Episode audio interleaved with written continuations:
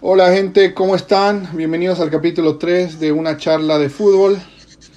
Capítulo bastante interesante, vamos a estar hablando de la selección boliviana, del plan de regreso para las eliminatorias a Qatar 2022 y también vamos a ver un poquito los últimos procesos de la verde. Aquí otra vez con mi buen amigo Gabriel Guzmán. Gabri, ¿cómo estás? Y Adru, todo bien, emocionado por el tema, eh, mi selección. Y a ver, vamos a ver día, ¿no? Sí, sí, a ver, eh, vamos a hablar un poquito de, como estaba diciendo, de, cómo está la actualidad de la selección, cuál es el plan para volver a los entrenamientos, eh, pero también un poco el repaso de lo que fue los últimos, las últimas elecciones, eh, cómo los entrenadores trabajaron, los procesos, un poquito de formaciones, jugadores que dejaron una marca, que fueron la base los últimos 15, 10 años, y los jugadores que hay que ver a futuro, ¿no? Entonces, para empezar, dame un, una vista general de cómo está el ciclo Farías, ya van 8 meses, tuvo el sub-23 y tuvo, creo, un amistoso. Pero, pero decime tus impresiones, ¿qué te pareció especialmente el sub-23? Eh, la táctica de Farías, eh, la mentalidad. Um, perfecto. A ver, yo primero te lo voy a comenzar eh, comparando un poco con Villegas, porque Bolivia jugó un par de partidos con Villegas eh, de la mano uh -huh. y jugamos con selecciones asiáticas, con Irán, creo, y con Corea. Los dos partidos fueron interesantes. Bolivia concedió pocos goles, pero en fútbol Bolivia no generó nada, no atacaba, por lo cual a la gente tampoco le gustaba eso. Y con Farías se nota que el equipo más aguerrido, eh, tiene mayor generación de fútbol, más ideas, menos defensivo y que con tiempo la selección de Farías puede ser in una interesante selección boliviana, pero hay que confiar en el proceso, ¿no? Claro, a ver, mi, mi filosofía siempre fue de que en, en, elecciones se necesita un proceso de 5 a 10 años. Eh, podemos agarrar varios ejemplos en Sudamérica. Eh, un, gran, un gran ejemplo, no sin ir muy lejos, es Venezuela, que el propio Farías empezó en 2007, lo terminó en 2013 y, y, fueron dos ciclos mundialistas, que si bien no llegó a, llevó a Venezuela al Mundial, tuvo una participación destacada en la Copa América Argentina 2011 y, y creó algo que en Venezuela no, no era posible, ¿no? El, el hecho de, creer, algo que Ascargorta nos hizo también eh, creer un poco en, su sistema en el 93, cuando fuimos al Mundial de, Estados Unidos 94. Eso yo creo que es la principal virtud de Farías, al margen de la táctica y de los sistemas de juego que propone viendo un poquito la, la, presentación que hizo hace un mes en el Consejo de, de, de direct, director, eh, Consejo de Fútbol de la Federación, eh, se, vio que, se vio que no perdió el tiempo en esta cuarentena. Estuvo bastante cerca de los jugadores, haciendo entrenamientos por Zoom, videos, los llegó a conocer un poco más. Entonces, para mí eso es clave. Hay que ganarle, hay que sacarle tiempo al tiempo, dicen en, en, en, en las elecciones. Entonces, eso fue bastante clave, ¿no? ¿No crees? Eh, sí, mira, lo que yo veo con Farías es que es un tipo que a mí en lo personal me gusta. Es un tipo muy exitoso, eh, que ha ido muy bien. Cuando dirigió a Die Strongest le fue muy, pero muy bien. Y um, se puede decir que es un trabajador.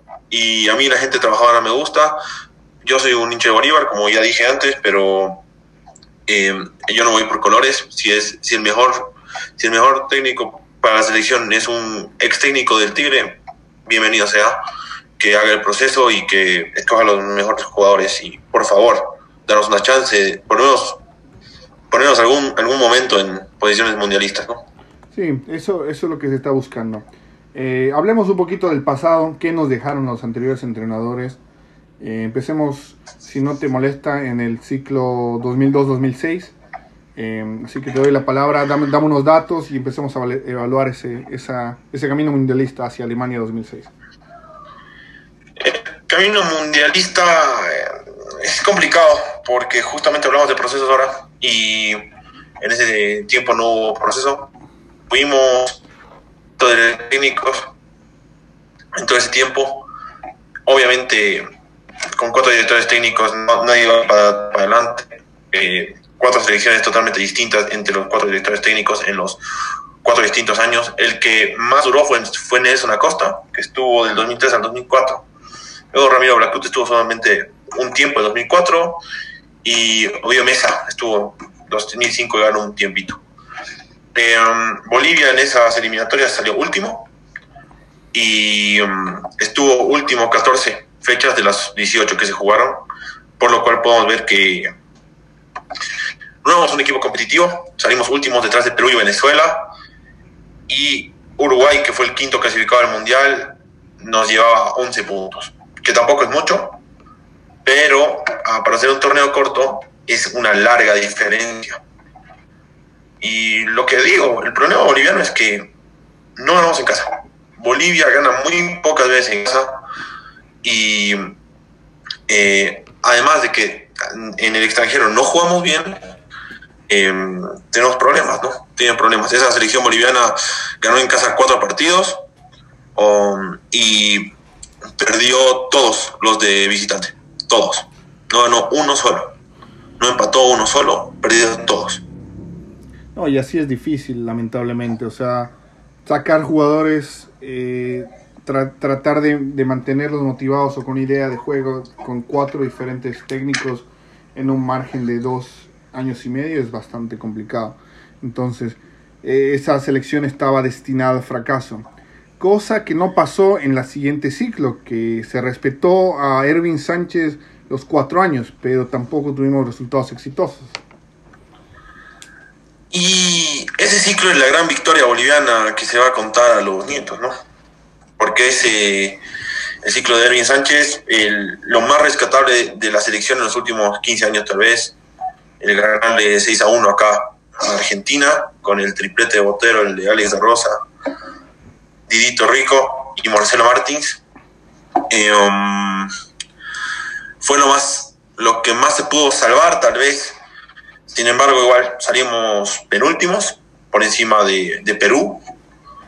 Ganamos a, le ganamos a Argentina y de ahí poco y nada, poco y nada. Por una selección que tenía a Botero en sus últimas, a Abdón Reyes, a Gatti Ribeiro. Y de nuevo, Uruguay quinto y una diferencia de nueve puntos con Uruguay. La vez que tal vez estuvimos más cerca de ir al Mundial. Eh, un, complicado, pero se respetó el, ciclo de Erwin Sánchez y eso me gusta. Porque pese a los resultados, se respetó al, técnico, que es una cosa que se tiene que hacer, no solo en selecciones, también en clubes y en todo. La vida es un, es un ciclo y el fútbol también. Em, estoy en desacuerdo en el sentido de que no, para mí no fue la mejor selección de los últimos 15 años, por más de que se haya respetado el ciclo de Erwin Sánchez. Em, se sacó muy poco. Eh, hay que ser sinceros, er-, Erwin estaba en sus primeras de cambio en la dirección técnica, agarró una selección que necesitaba bastante trabajo y si bien él puso lo mejor que tuvo, no era lo que necesitaba la selección en ese momento, necesitaba un guía con más experiencia, con más trayectoria y no, no, un, no un exjugador que, como digo, estaba en sus primeras de cambio en, en la dirección técnica. Em, hay que rescatar, y yo creo que podemos hablar Copas Américas un poco más adelante, pero hay que rescatar que, en este proceso lo más eh, exitoso, tal vez, aparte de la, de la continuación de, de, Erwin Sánchez, todo el proceso mundialista, fue el aparecimiento de, de uno de los referentes de los últimos 10 años, que fue Marcelo Martins, ¿no? Sí, Marcelo Moreno Martins, eh, para el mundo, el mejor jugador boliviano en la actualidad para los bolivianos el peor jugador boliviano en la actualidad. Acá la gente no lo entiende a Martins. Como la gente está acostumbrada a otro tipo de fútbol, eh, Martins no encaja, no encaja porque es un tipo más posicional, un tipo que aguanta muy bien la pelota de espaldas, un, tipo que es muy buen pivot y mm, a la vez no es tan veloz. Sin embargo, cuando las tiene las, las boca no juega en una liga ahora sí que juega en Brasil, pero antes jugaba en la segunda de China, y una liga que no se sigue mucho, que con no, mucha fama, no muy afamada. Y la gente, por eso, le falta respeto. Cuando la liga boliviana no debe estar muy, muy, muy por encima de la liga china, te diré. Em, a la gente le falta mucho respeto a esto en ese sentido. Cuando Brasil, por ejemplo, convoca jugadores que juegan en la, Liga China y Brasil va a los mundiales todos los años. Entonces, no sé, eh, Marcelo Martins, para mí, un gran jugador boliviano, sin embargo, eh, no muy bien apoyado. Y la gente no, no le devuelve lo que nos dio, que es un poquito, no mucho, pero un poquito. A ver, eh, mi opinión de Martins obviamente fue cambiando con el paso del tiempo. Eh, yo puedo, puedo, unirme a ese grupo, no, tan selecto, pero de personas que, que, no están muy de acuerdo con él. Yo siento que si bien estuvo eh, de trotamundos en el mundo, no, no tuvo mucha continuidad en, el fútbol europeo. Pasó en tres diferentes clubes. su paso más seguido, no, no seguido, sino su paso más largo fue en la Liga China, en la segunda división, donde, ah, siendo honestos, fue asegurar el futuro de su familia y no hay nada mal con eso. Pero em, yo siento que a pesar de todo lo malo y a pesar de todas las a veces malas actuaciones que tuvo, fue lo más constante en los últimos 10 años, ya que él siempre estuvo en las convocatorias, a diferencia de otros jugadores que si bien brillaron por una temporada, eh, no se los vio tan constantes, ¿no? Y de aquí pasamos al ciclo mundialista Brasil 2014. Eh, danos, danos unos, unos, datos, cómo le fue a Bolivia en esa eliminatoria. Eh, este es el ciclo que todo boliviano en ese tiempo decía, esta tiene que ser. Esta tiene que ser la que vamos porque no No había Brasil en las eliminatorias, Brasil que siempre nos gana, eh, de local de visitantes siempre nos gana. Las, las eliminatorias eran de nueve equipos y clasificaban cinco. Cuatro directos y uno repechaje. Por lo que solamente cuatro se quedaban afuera. Y Bolivia comenzaba con Uruguay de visitante, como todas las eliminatorias. Perdimos, jugamos con Ecuador de local, perdimos y se, se fueron todas las esperanzas abajo. ¿no? Y ahora, esa eliminatoria fue, fue dura porque Bolivia no la va a ver cerca así de cerca en mucho tiempo. Fue la eliminatoria con menos equipos, que no estaba Brasil. Em, el fútbol boliviano estaba pasando por un buen momento. Justamente Bolívar ese, año jugó semifinales de Libertadores. Die Strongest tenía un plantel bueno que, si no era por una u otra cosa con el Sporting, Die hubiera pasado de octavos de final. Y esa Bolivia tal vez era de las mejores. Sin embargo, Uruguay, salió quinto de nuevo, nos duplicó en puntos sacaron 25 puntos, cuando nosotros sacamos 12 y quedamos últimos de la tabla con Paraguay. Así que no se puede decir mucho más de esa Bolivia, que es la que más esperanza yo le tuve en, de todas estas, ¿no?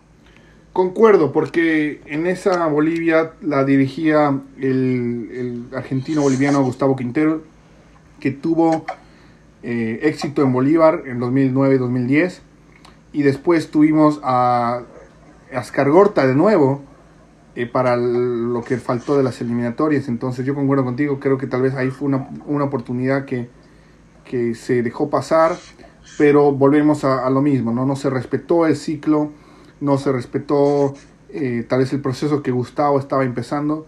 Y no, no, por justificar a Gustavo ni nada, para mí yo creo que fue uno de los mejores técnicos en el fútbol boliviano en los últimos 10 años, pero tal vez, de nuevo, tal vez un poco de error de Platini Sánchez de que no tuvo la experiencia suficiente. Y con Ascargorta siento que eh, al bigotón su, su, su, prime o sus mejores años ya estaban detrás de él. Eh, no pudo volver con la chispa que tuvo en el 93 y, lastimosamente esa eliminatoria volvimos a quedar último, ¿no? Pero como dices, eh, bastante, bastante ilusión le teníamos, pero de nuevo nos volvimos con las manos vacías.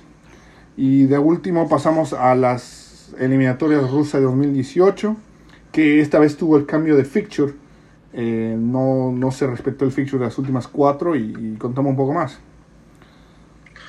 En Rusia 2018, Bolivia, igual que antes, tuvo problemas porque salió penúltimo. Salió penúltimo y en esa en esa eliminatoria yo no tenía mucha fe, te voy a decir la verdad, porque mm, los equipos de Latinoamérica estaban muy fuertes. Justamente en Brasil explotó una Colombia increíble. Uruguay, teniendo a Suárez y Cavani en su mejor momento, no lo iba a desaprovechar. Argentina, ni qué decir. Chile venía a salir bicampeón de la Copa, de la Copa América, venía con el pie en el acelerador Ecuador no hizo un mal mundial eh, en, el anterior, por lo cual yo esa eliminatoria sí que no, tenía fe en que Bolivia eh, clasificara al mundial porque las selecciones contra, contra las que competíamos eran mucho, pero mucho mejores que la nuestra. Y salimos penúltimos por encima de Venezuela por dos puntos. Y Perú, que fue el último en eh, el último clasificado, que clasificó por diferencia de gol, tuvo 26 puntos, con nosotros teníamos 14. 12 puntos de diferencia de nuevo. Y si van haciendo un recuento de los puntos que perdemos del local, son básicamente 9 o 8 los que vamos perdiendo todas las eliminatorias del local, que son básicamente los que marcan la senda de por qué nunca clasificamos. Porque la, porque la ventaja que tenemos, que es la localía, y aún más con la altura, no las vamos a aprovechar. Eh, totalmente de acuerdo, ese es un tema que, que, iba a tocar y es que uno siempre dice ganas tus nueve u ocho partidos, depende como la, la eliminatoria 2014, y te aseguras 25 puntos. Y esos 25 puntos han sido en las últimas cuatro tablas que, que estudiamos, eh, clasificación o por lo menos repechaje. Eh, Bolivia no se hizo fuerte en La Paz como, como lo fue en los años 90 y, eso le terminó costando bastantes eh, sus oportunidades. Le fue mi hermano las oportunidades por bastante, ¿no? Y, es algo que, que, se ha trabajado, no hay que mentir, se ha trabajado, se ha llevado eh, en fecha doble de eliminatorias, se ha dejado un, la base de Bolívar Stronger en La Paz trabajando y se llevó un equipo alternativo a los partidos internacionales o de visitante. Pero ni así fue suficiente los equipos eh, las otras selecciones por fin puedo decir que le agarraron el, poquito el tema de la altura. Argentina y Uruguay que, que, vienen con el miedo, lo siguen viniendo, pero, pero se preparan un poco mejor. Chile y Colombia a veces juegan como si fueran locales en el Siles. Entonces ya no, ya la altura no puede ser una excusa ni tampoco una ayuda. El, equipo tiene que empezar, si bien a usar esa eh, ventaja, pero tiene que también trabajar en, en mejorar el juego, ¿no? Ahora, una cosa que yo te digo es que yo no quiero a Bolivia como Panamá en el Mundial. Si va a ser Bolivia como Panamá en el último Mundial de Rusia, que fue a hacerse golear con Inglaterra, que fue a meter un gol en tres partidos y no ser un equipo competitivo, sino al que le tienes que ganar, porque si no le ganas es el más malo del... Panamá fue el, equipo 32 de los 32 que fue, fue el peor equipo de todos. Yo no quiero Bolivia así. Si me van a decir va a clasificar y vas a ir a perder todo, y mira, tal vez te lo firmo porque amo el fútbol y quisiera ver a mi selección en un mundial, pero no es lo óptimo, ¿no? Y justamente con el tema de la altura es lo que, si de alguna vez clasificamos, vamos a generar. Porque analizando los partidos de la selección, todos los partidos que la selección juega de local es donde saca puntos. Cuando juega visitante, la selección juega mal y pésimo. Normalmente se va perdiendo el descanso y termina una goleada. Perdimos con Venezuela, perdimos con Chile, perdimos con Uruguay, perdimos con Brasil, por goleada, con Colombia, por goleada. Por lo cual, no sé si yo quisiera una selección boliviana en el Mundial como fue esta Panamá en el último Mundial. ¿Qué dices tú, Adro? No, a ver, es que hay que diferenciar un poco las cosas. Em, no podemos decir que que no queremos clasificar al mundial y esperar que nos vaya como Panamá. No, obviamente no. Pero si, si te das cuenta, las, los, los únicos tres mundiales que fuimos, los dos por invitación y el, 94 que fuimos por clasificación propia, eh, solo conseguimos un punto y un gol. Entonces, eh, es un poco difícil pedir algo que no, no estamos todavía acostumbrados o no llegamos a un nivel. Hay que ser también claros que la eliminatoria sudamericana es mucho más difícil que la eliminatoria europea, que la eliminatoria en CONCACAF o en África, es la más difícil de todas en mi opinión. Entonces, eso de por sí te, eleva el nivel. Sin ir más lejos, Perú no hizo tampoco un mal mundial y no es de las selecciones más fuertes en Sudamérica. Entonces, siento que si Bolivia sí clasifica al mundial, eh, va a tener suficientes méritos para ir a pelearle tal vez frente a frente a un una Francia, una España, o tal vez un equipo como México o Estados Unidos, eh, va a tener los recursos. Uno no clasifica al Mundial por suerte, especialmente en Sudamérica. Entonces, ahí sí un poco discrepo contigo en el sentido de que clasificar al mundial tiene que ser el objetivo a como de lugar, pero para llegar a ese objetivo hay que trabajar y hay que trabajar mucho, ¿no? Sí, también es cierto que, por ejemplo, un buen ejemplo que diste fue Perú. Perú me pareció una selección muy interesante analizar en, en Rusia porque Perú hizo muy buen mundial. Le tocó con el campeón del mundo y perdió en un partido que Cueva falló un penal que no puedes fallar en ese tiempo, en ese momento. Pero sin embargo, Perú hizo un gran mundial y podría haber estado clasificado a octavos.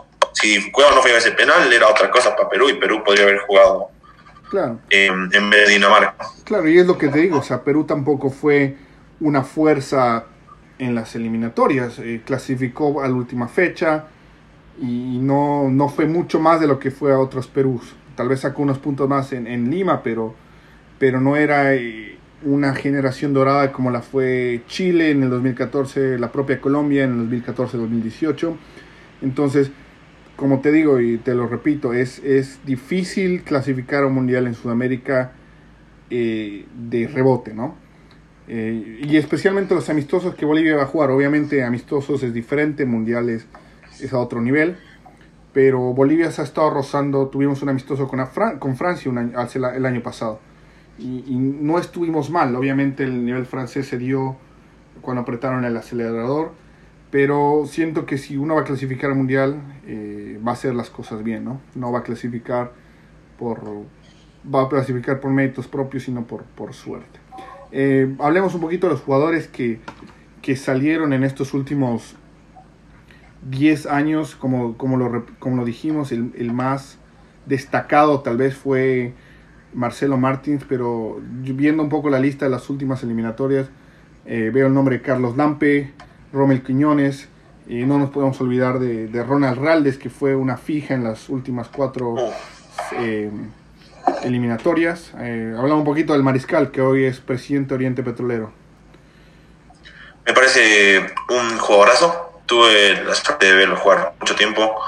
Eh, un día fui a un partido con, con, el Jaguar de Pando, allá en Pando, y la cancha no tiene, no tiene gradas, así que lo vimos a, a la misma altura. Es un centralazo, habla tanto el tiempo, eh, es un señor central, por eso jugó tanto tiempo en el fútbol argentino, ¿no? Y sin duda un histórico de la selección. Para mí, él y Walter Flores, de mis mejores, de mis jugadores defensivos favoritos. -huh. Sí, no, estoy de acuerdo. Raldes realmente dejó el estándar para el central boliviano, ¿no? Lastimosamente no tuvo la suerte de tener eh, un, un, mejor acompañante, ya que tuvo cinco o seis diferentes eh, centrales con él en la saga y, y, nunca pudo conciliarse una pareja defensiva, ¿no? Como en Uruguay, Jiménez y Godín, eh, en Argentina, Ayala y Samuel, eh, sin ir más lejos, Brasil con, con Lucio y Roque Junior o Juan. Eh, no, Raldes, si bien tenía un nivel muy alto, nunca pudo encontrar su pareja, ¿no? Que lo complementa. Y sí, aquí en el fútbol boliviano el central fuerte, el central siempre es muy fuerte, los, los defensores centrales bolivianos son muy fuertes. Y como vos decías, en todas esas parejas había uno, el fuerte y con la cara de malo, y el, el y el otro el, el, veloz, ¿no? Y aquí en el fútbol boliviano, el central veloz todavía no está haciendo falta, pero yo creo que con este chico Luis Akim, que jugaba ahora en, México y ahora fichó por el Bolívar, eh, lo, hemos encontrado. Me parece un, muy buen central, que siempre está muy bien parado y ahora y es, es, veloz, es un tipo veloz, juega en Oriente Petrolero, tiene 21 años, así que tiene harto, harto por, por jugar, ¿no? No, de acuerdo. Eh, viendo un poquito la, la, lista de mediocampistas, veo que jugadores como Chumacero, Yasmani Campos, el propio Rudy Cardoso, eh, fueron jugadores que estuvieron en varias convocatorias estos últimos 10 años, pero de alguna manera u otra volvemos a repetir lo mismo, nunca brillaron, nunca cumplieron las expectativas o el potencial que se les que se les pensaba que iban a llegar, ¿no? Y sí, lo que pasa es que yo tengo dos visiones. Chumacero me parece de los jugadores bolivianos que, más constantes, que mmm, por, de lo que recuerdo, Chumacero no ha tenido malas temporadas aquí en Bolivia, por eso mismo se fue al fútbol mexicano, porque una temporada de Libertadores, el Tigre jugó tres fases previas a la fase de grupos y Chumacero se lució. Y sin embargo, con tipos como Rudy Cardoso, que tuvo ese problema en el vestuario de Bolívar y Yasmani Campos con el irse a Qatar y volver, perdieron mucho fútbol, perdieron mucho tiempo de fútbol en el que pudieron haber crecido y mm, de alguna manera perjudicó tanto sus carreras como a la selección, ¿no? Porque son, queramos uno de los mejores jugadores que hemos tenido en el país en estos últimos años. No, totalmente de acuerdo. No, no cumplieron las expectativas que se les tenía y, esperemos que cuando empecemos a hablar un poco de, a futuro de la selección podamos eh, eh, sí verlo, ¿no? De, desarrollar todo su potencial. Por último, viendo un poquito los atacantes, dos nombres que resaltan inmediatamente que son el conejo Juan Carlos Arce y, Pablo Escobar, ¿no? Eh, para mí, el conejo que todavía sigue vigente, capitán en Bolívar, Escobar que, que empezó su trayectoria de técnico hace no, poco, hace no, muy, no, mucho, no mucho tiempo. Eh, dos referentes ¿no? que, que estuvieron siempre con Marcelo Martins en el ataque. El Conejo Arce, una leyenda de Bolívar, una leyenda del fútbol boliviano. Se lo va a recordar con mucho cariño siempre. De los mejores jugadores que hemos tenido. Eh, siempre la selección le ha dado la cara. Cuando no lo han convocado nunca se ha quejado.